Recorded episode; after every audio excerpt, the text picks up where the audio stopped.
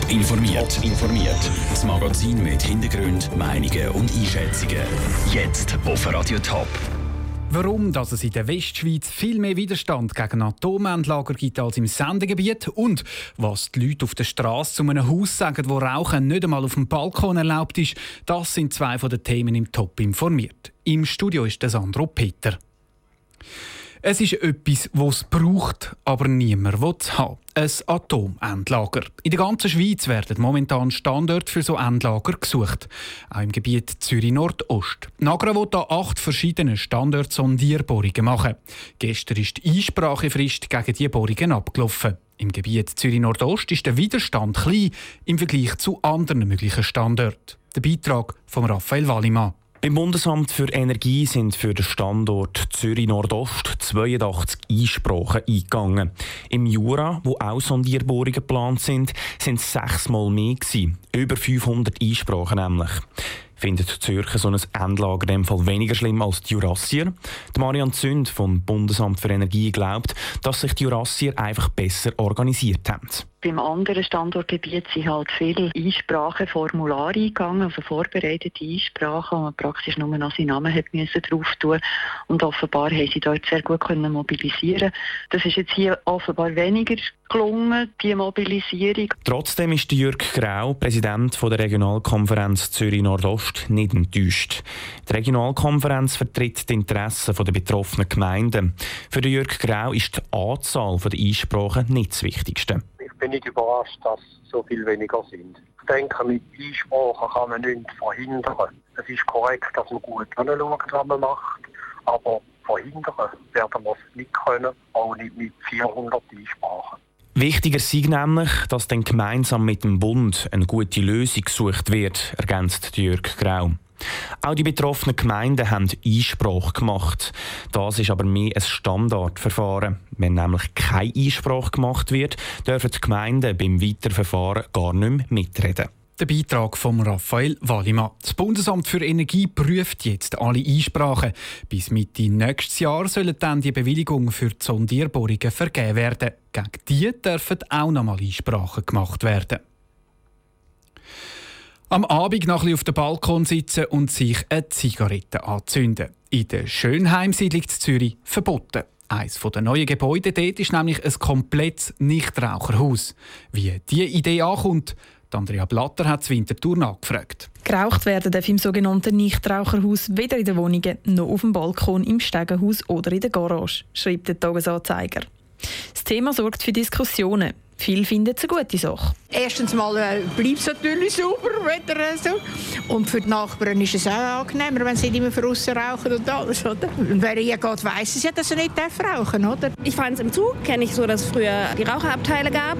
Und dann sind aber selbst die Raucher, selbst nur zum Rauchen, ins Raucherabteil und sind dann stinkend wieder ins Nicht-Raucherabteil. Und von daher kann ich es eigentlich nur befürworten. Und so ein paar Stunden muss es jeder aushalten. Und dann kann man ja Areale einrichten, wo man rauchen kann. Ich finde es eigentlich nicht schlecht, weil ich habe so das Gefühl, so Häuser die ziehen dann automatisch die Leute an, die das bewusst wollen, ja. so kommen. Dass die Häuser dann eben nur Nichtraucher anziehen und die Raucher sich halt einen anderen Ort müssen suchen findet viel gerade Raucher nicht richtig. Ich glaube, in der heutigen Zeit ist es so, dass auch die Raucher in der Wohnung nicht mehr rauchen. Und von dem her finde ich es noch ein bisschen speziell, dass man nur an Nichtraucher vermieten. Gut für die, die das wollen, dürfen das, aber sonst finde ich das ein Blödsinn.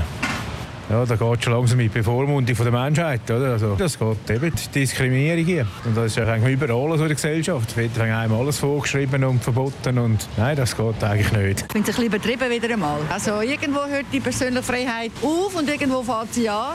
Und ich habe auch Mühe damit, wenn der Kanarienvogel nebenan den ganzen Tag pfeift. Ich habe auch Mühe damit, wenn ein Velofahrer ohne zu schauen an mir vorbeigeht, wenn ich rechts oder abbiege. Das sind Menschen. Also, ja. Lärm zum Beispiel ist für viele einiges störend störender als Rauch. Und der kann ja auch nicht kategorisch aus einem Wohnblock ausgeschlossen werden.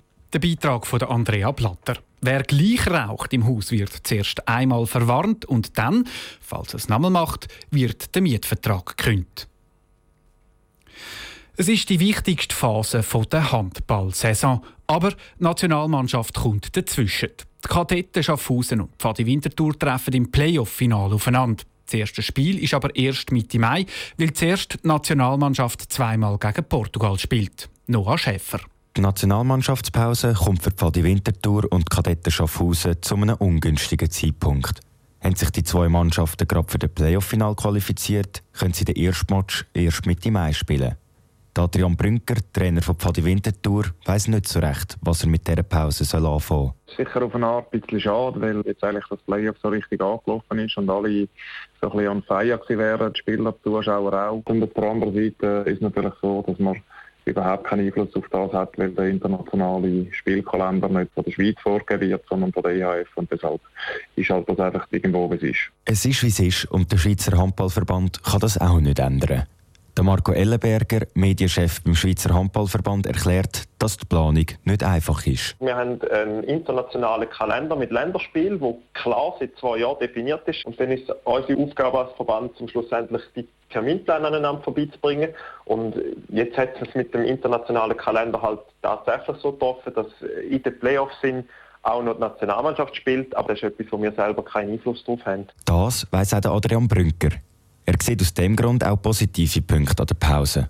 Zum einen kann die Nationalmannschaft sich beweisen, Werbung machen für den Schweizer Handball. Zum anderen regenerieren, mindestens mit denen, die nicht in der Nationalmannschaft sind. Man hat mehr Zeit, äh, sich vorzubereiten, auf jedes Detail einzustellen und deshalb nehmen wir eigentlich das jetzt aus, aus dieser Pause und ich glaube, das bringt ja wirklich nichts, da überall das Negative oder das Haar in der Suppe zu suchen. Das Risiko, dass sich jetzt ein Spieler in den Nazi-Spielen noch verletzt, ist bei beiden Mannschaften etwa gleich gross. Kadetten und Pfadi stellen für die Nazi nämlich 12 von 18 Spielern. Der Beitrag von Noah Schäfer. Die Schweizer Handball-Nationalmannschaft spielt zweimal gegen Portugal am 4. und am 7. Mai. Nachher haben die Spieler eine Woche Zeit, bis der Playoff-Final anfängt. Top informiert, auch als Podcast. Mehr Informationen gibt es auf toponline.ch.